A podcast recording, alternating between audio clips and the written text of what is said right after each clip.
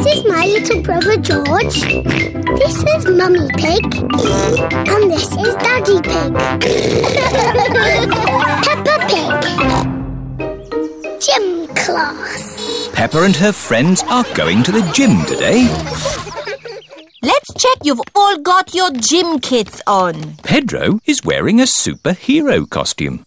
Pedro, where is your gym kit? It's at home. I thought it was dressing up day. Follow me, children. This is the gym where mummies and daddies come to exercise and enjoy themselves. Are you all having fun? Yes, lots of fun.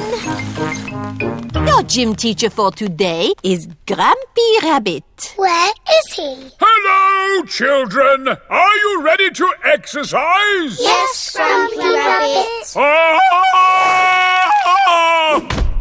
Do we have to do that? No, that's only for big athletes like me. Uh, not for little explorers like you. We're not explorers. I'll make explorers of you, but you, you look like a superhero. Uh, it's just pretend. Pretending, that's good! Right, let's warm up. Everyone, run on the spot! And clap your arms!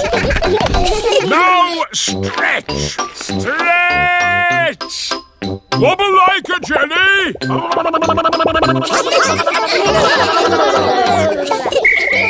And rest! Now we're all warmed up, we can start! Start what? Your adventure! I want you to pretend that this room is a jungle! It doesn't look like a jungle. Where are the trees? You have to imagine it! The trees, the rain, the fast flowing river at your feet. Your first adventure is to walk on this beam across the river. That's easy. Ah, but it's night time and it's windy. What? That's how it was for me. It was a dark and stormy night. I was on an adventure.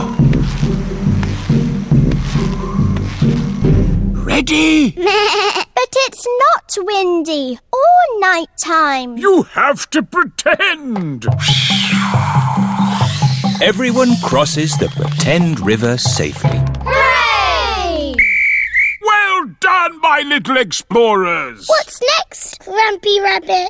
Your next adventure is to swing across this swamp full of crocodiles. I can't see any crocodiles. You've got to pretend. Let those crocodiles know who's boss. Go away, you naughty crocodiles. That's the spirit. Did you ever swing across a crocodile swamp? Of course I did. Were you scared? Not as scared as they were of me.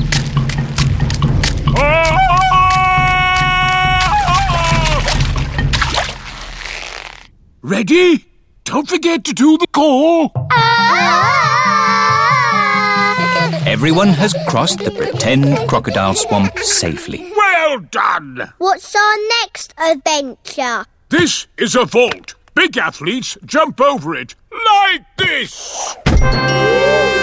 But you can pretend it's a dinosaur and crawl through its legs. Have you crawled through a dinosaur's legs, Grampy Rabbit? Oh, yes. Once I was walking in the jungle when I stumbled into a lost world of dinosaurs.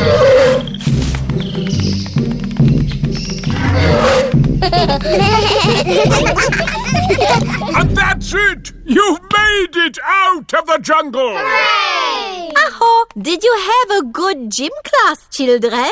yes, Madam Gazelle.